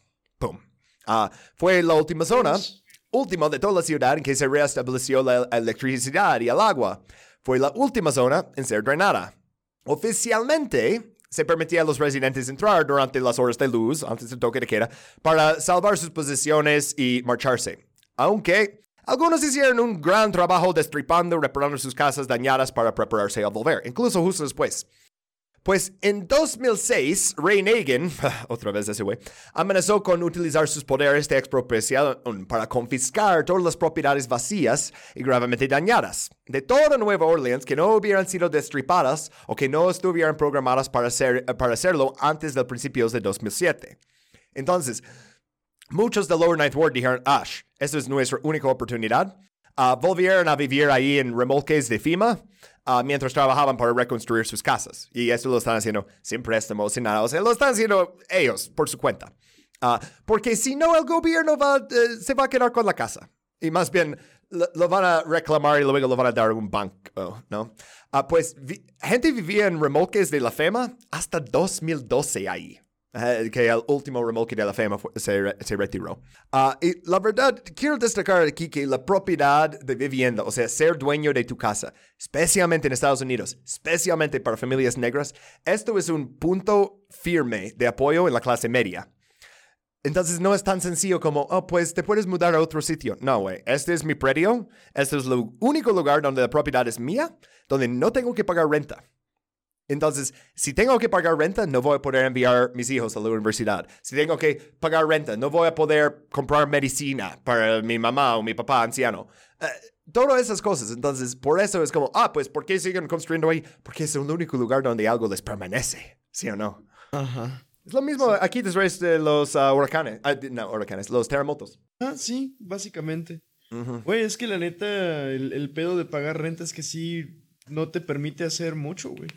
Ajá. Realmente no te permite hacer mucho. Ajá. Y bueno, hablamos de los funcionarios. Esto es una cita de un artículo en 2020 de NOLA.com ah, con la ah, concejala Cindy Nguyen. Ah, ¿Puedes leer esto aquí, Bob? En un reciente paseo por el Lower Ninth Ward, la concejala Cindy Nguyen ofreció una propuesta de tierra quemada. A la verga. Sí. Mientras pasaba lentamente por los vertederos.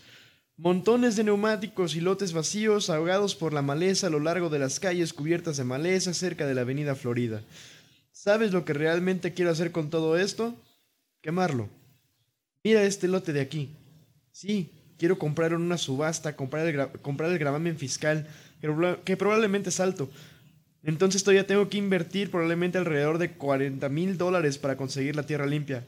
Ahora bien, si lo quemas, una quema controlada, forma de poner las cosas en marcha. ¡Quémalo todo! Güey, no. ¡Quémalo todo! Dice, ah, porque mira, si, si lo compramos, tenemos que gastar dinero. ¿Qué tal si venimos aquí con una torcha y prendemos fuego a este vecindario? Ah, ninguna conexión con... Yo trabajo en el gobierno. eh, ninguna conexión con eso. Su eh, cosa es, vamos a hacer más terrorismo a esta comunidad. Ah, y cuando ah, se le preguntó por el plan fallido de construir un supermercado en la zona, dijo, a ver, Bob, léeme esta parte. Seré sincera, que Walmart venga al barrio no va a suceder. El concepto de incluso como un Racing Canes, un restaurante de pollo frito, no creo que vaya a suceder. Esto es solo una realidad. Y esto no es poner a nadie abajo. Creo que la gente de Lower Nine le gustan esos lugares de pollo frito grasiento. Sí, güey. En- encima de todo eso, de ella diciendo que quiere quemar todo eso, dice, mira, nada va a venir aquí, no van a poner un super, ni van a poner el pollo frito que las personas negras aquí les gusta tanto. O sea, pinche racista de mierda, y ese es 2020. Ah, ese, ese apellido Nguyen es ah, un nombre ah, de Vietnam y si tiene poder política en Estados Unidos, te aseguro que sus papás llegaron de Vietnam del Sur como refugiados anticomunistas y ahora han encontrado el sueño americano y es ser racista con las comunidades negras en el sur.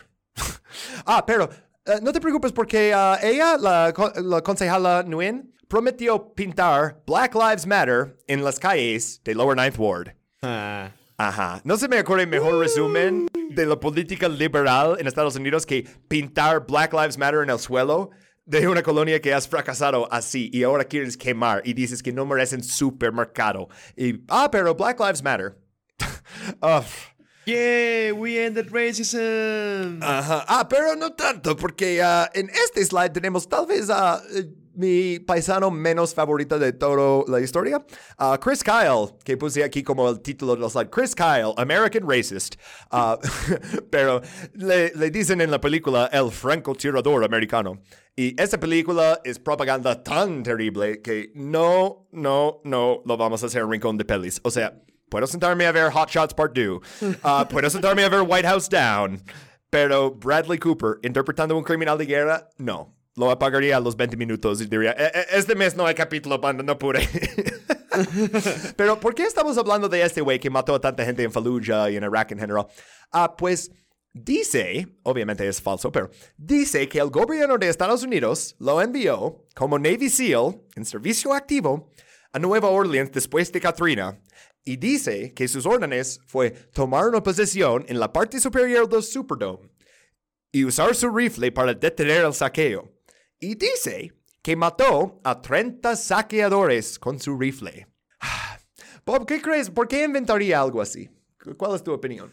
Ah, pues. Ay, güey. Pues. Puro pinche teoría de la conspiración, supremacía blanca, güey, culera, güey. Ya ves cómo son todos esos güeyes que son como de que super gun addicts, güey. Son todos cortados de la misma tela, güey.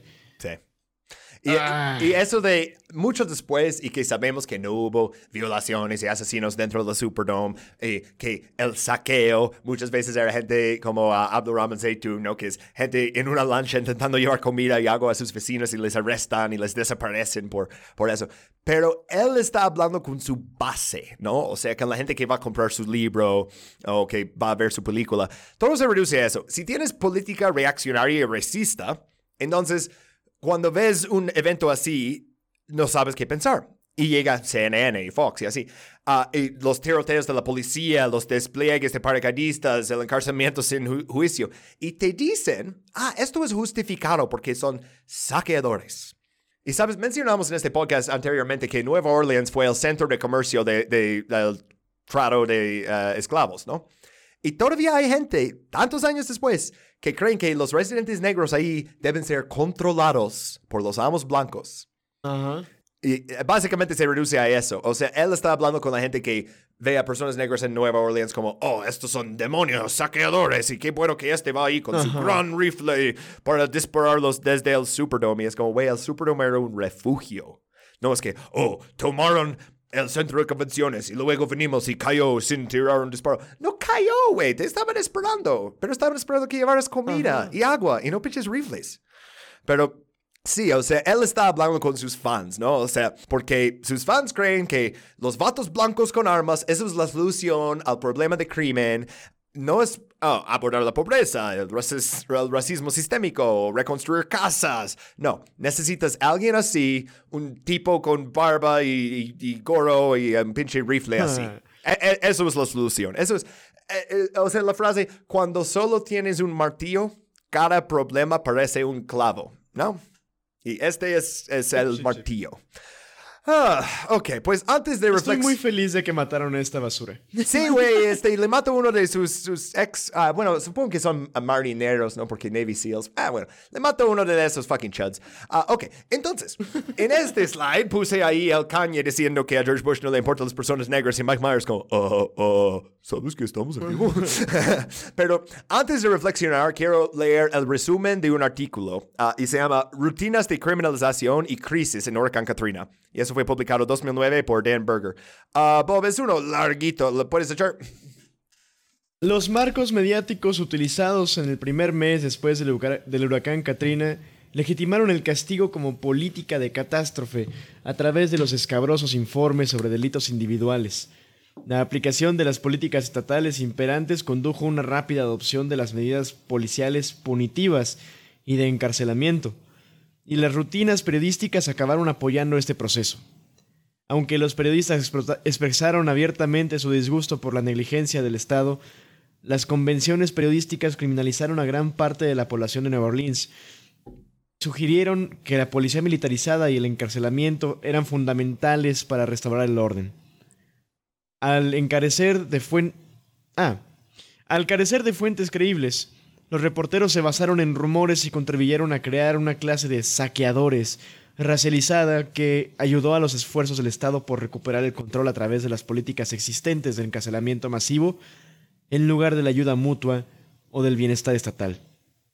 Aunque varios medios, medios de comunicación se retractaron de los elementos más extremos de esta cobertura, los temas que emplearon crearon un efecto duradero.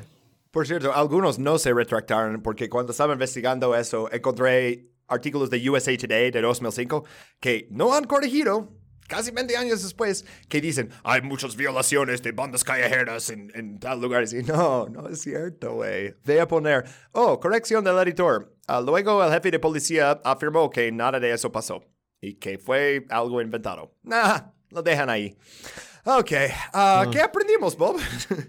Güey, verga, no pensé que me fuera a agüitar tanto en un capítulo bonus, güey. Eso es para el free feed. Ya sé, güey. la, la próxima vez que le- les doy tres temas a los Patreons ah, para escoger, voy a escoger unas cosas más. Y no puede ser como cosas felices porque es podcast intervenciones griegas, pero güey, no tanto como esto. O sea, no mames. Güey, no manches, estuvo muy, muy feo, güey. Muy pesado.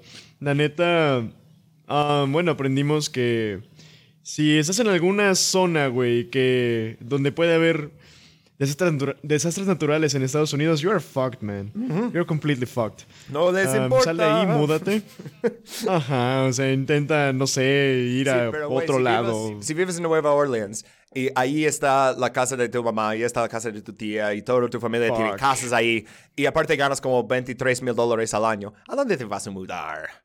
No, ¿Sabes? no, no hay manera. You're, fucked, man.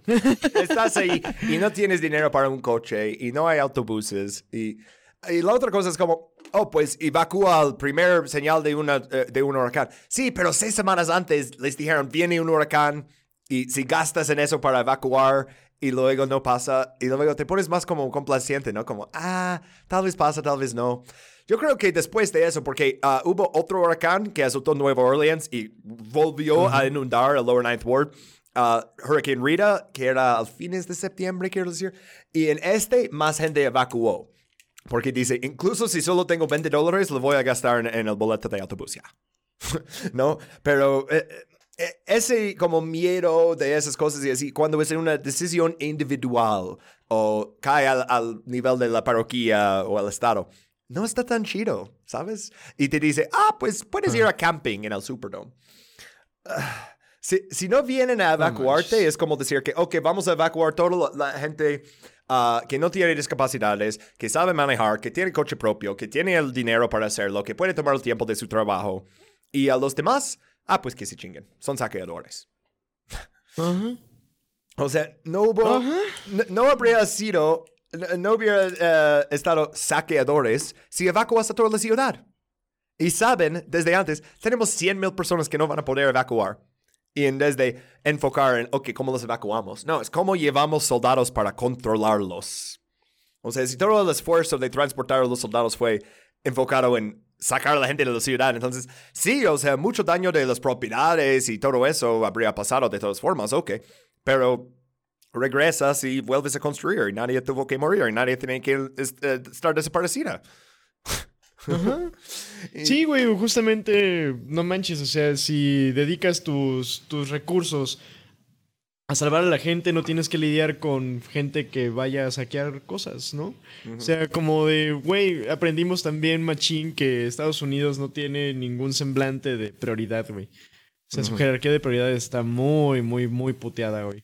Y pues la, la vida humana, güey, y todo lo que eso conlleva, el conseguir medicinas para gente enferma, el sacar a los prisioneros de una cárcel, güey, eh, no está, no está en, en los planes de, de los estadounidenses.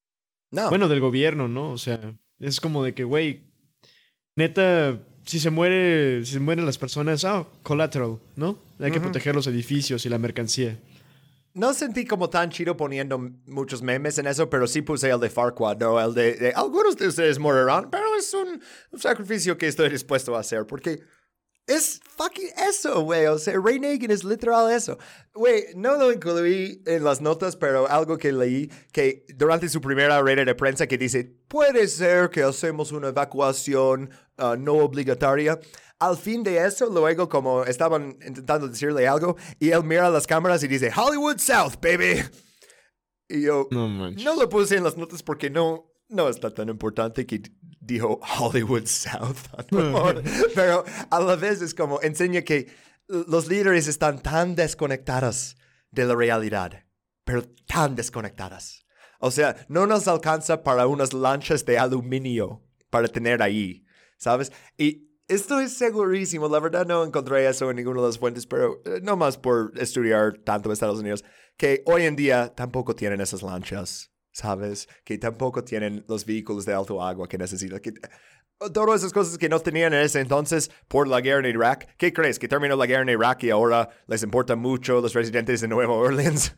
o sea, todo, todas esas actitudes racistas eran exageradas y exacerbadas por las condiciones políticas en el momento, ¿no? O sea, por, por las guerras en Irak, en Afganistán, por los recortes pre- uh, de presupuesto y así. Pero el actitud de Eddie, de Eddie Campos y de el Burl Kane y los otros pinches vampiros que hablamos en este capítulo, esta actitud estaba ahí desde antes. Esta actitud no cambia con esas cosas, ¿no? Ah, Sí, güey. no mames. Y compas, pinche Uncle Tom, güey. Mm, René, Eddie Compass, no me acuerdo si Eddie Compass es... Sí, sí es negro, ya me acordé. Yo, a ver, a ver, antes de decirle eso, déjeme revisar si es negro. no puede ser un Uncle Tom blanco, eso nada más es como el, el- el capataz del- de la plantación. Ah, bueno, ah, ok, vamos ahora a dar las gracias a los Patreons. Entonces, gracias a Boricoa, César Becerra, Romina Parrish, Alonso Ricano, Carolina Rincón, Doctor Luis Yáñez Guerra, Iván Saavedra, Dote, Empugueslo, y, ok, wow, esta lista sigue creciendo. Muchas gracias a todos los patrons de todos los niveles que están escuchando eso. Ah, incluso si pirateaste de alguna manera el capítulo, gracias por al menos escucharlo. Considera dándonos dinero. Pero los que están escuchándolo en Patreon como debe ser, muchas gracias. Ah, Bob, ¿algo más que queremos decirles antes de que yo ah, voy a ponerme en modo Ben Affleck fumando el cigarro en el callejón? Por dos, ah, banda, eh, disfruten, disfruten mucho de no vivir en Estados Unidos. Sí. Y- Oye, pero y algunos de los Patreons viven en Estados Unidos. güey. Disfruten mucho de huir de Estados Unidos. Cuídense mucho, banda. Nos vemos. Nos vemos. Bye.